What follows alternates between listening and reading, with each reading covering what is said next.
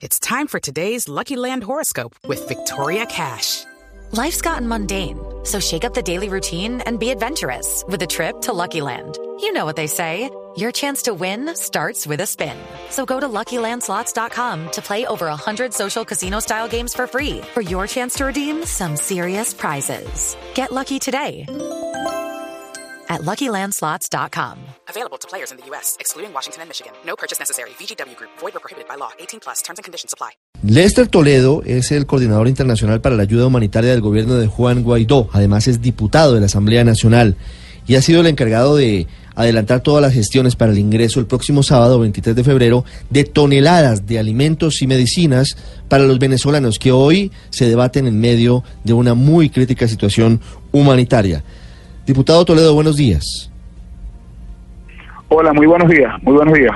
¿Cómo va eh, el proceso para la entrada de esas ayudas humanitarias? Mira, muy bien, estamos muy esperanzados. Los venezolanos estamos viviendo un momento histórico. Es una lucha que hemos dado durante los últimos cuatro años, donde el usurpador Nicolás Maduro nunca quiso aceptar la solidaridad internacional, a pesar de que nuestro pueblo estaba sufriendo. Hoy que tenemos un presidente legítimo como Juan Guaidó, una de sus prioridades ha sido precisamente atender a nuestro pueblo. El pasado viernes, es un hecho histórico, repito, comenzamos este plan de ayuda humanitaria precisamente desde Colombia y allá en Cúcuta pudimos estar con las autoridades del presidente Duque, a quienes agradecemos toda la calidad humana y todo el esfuerzo que hicieron para que este primer centro de acopio fuera posible. Autoridades del gobierno de Estados Unidos, que con su solidaridad dieron un cargamento importante de ayuda humanitaria.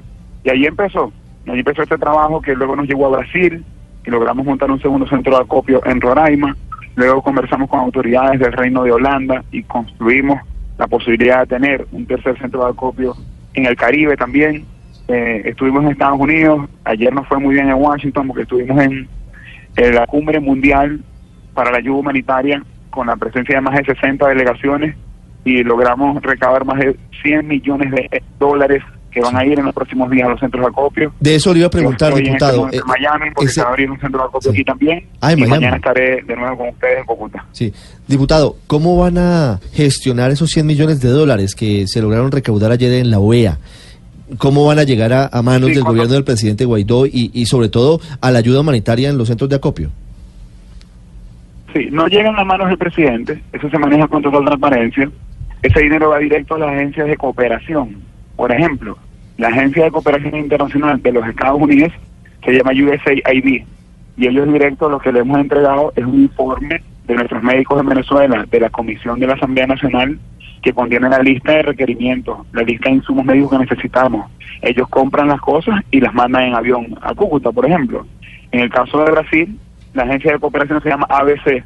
Y así cada país, ese donativo va a sus propias agencias de cooperación que compran los insumos y los envían en los centros de acopio. De manera que nosotros no manejamos dinero. Eh, diputado Toledo, eh, venimos hablando del tema de la ayuda humanitaria hace un par de semanas y hay una fecha que es el 23 de febrero. ¿Nos puede explicar un poco, eh, en realidad, qué va a pasar ese 23 de febrero con el tema de la ayuda humanitaria? Eh, ¿Cómo van a lograr finalmente que la eh, ayuda humanitaria llegue, entre a territorio venezolano? Sí, el presidente Guaidó ha convocado movilizaciones masivas, pacíficas, ha pedido que vayamos vestidos de blanco todos los venezolanos hacia los puntos de las fronteras. Entonces el oriente del país se irá movilizando hasta la frontera en Santa Elena de Guairén con Brasil. El Táchira y los estados andinos irán hacia la frontera en Ureña, en San Antonio, allí con el país hermano Colombia, y así en los distintos puntos, en Falcón y Carabobo, que entren por las costas de ayuda que viene del Caribe. ¿Qué va a pasar? Que va a haber un río de gente, un río humano del lado y lado de la frontera, que en paz, de forma organizada, va a hacer que el ingreso a la ayuda humanitaria sea una realidad y que nuestros soldados, que la Fuerza Armada, ese día también recibió ya una instrucción, Mm. que es que se tienen que poner del lado del pueblo, Sí. se van a poner del lado correcto de la historia y van a resguardar esta ayuda humanitaria y ayudar a que a los venezolanos les llegue este alivio. Sí, diputado, ese escenario es el escenario que todos esperamos que se llegue a dar el próximo sábado. Yo sé que es entrar en el terreno de las especulaciones, pero hasta ahora la Fuerza Armada no ha dado muestras de quitarle sus lealtades a, Nicolás Maduro.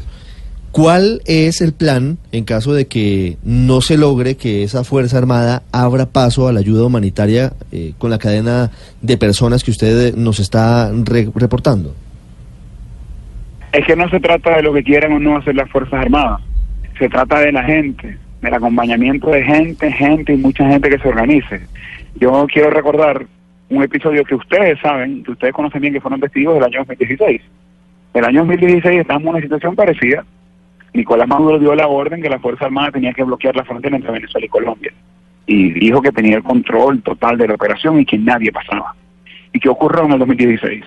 Decenas de miles de venezolanos se organizaron, mujeres vestidas de blanco en señal de paz, hicieron una marcha hacia la frontera, llegaron allí ese piquete de la Guardia Nacional y en menos de 10 minutos se rompió este piquete y pudieron entrar y se, se abrió la frontera solamente con la garra, con la fuerza, con la lucha de nuestras mujeres. Eso se va a repetir el sábado que viene. La gente no tiene que incurrir en la violencia para abrir la frontera. Los soldados nos van a ayudar. ¿Y sabe por qué nos van a ayudar? Porque ellos están conscientes que en esos camiones, en ese cargamento, también va comida para sus hijos, también va medicamentos para sus familiares que están enfermos, va ayuda para nuestros niños. Nosotros estamos contando con las Fuerzas Armadas y estoy seguro que el sábado que viene le va a dar una demostración a Colombia a todo el mundo. Eh, Diputado Toledo, pero usted más allá del análisis que lo lleva a concluir que las Fuerzas Armadas va a ayudar, ¿tiene algunos hechos objetivos, algunos testimonios de algunos uniformados o algo que nos pe- permita pensar que sí va a ocurrir así como usted está pensando? Totalmente, totalmente.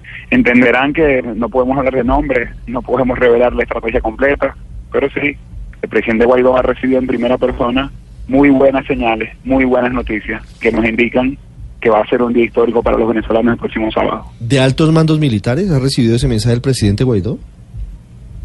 Mira, eso tendría que preguntarse al presidente. Lo entiendo, diputado Toledo, gracias y lo esperamos en Colombia. Estamos pendientes de lo que pase el próximo fin de semana en Cúcuta.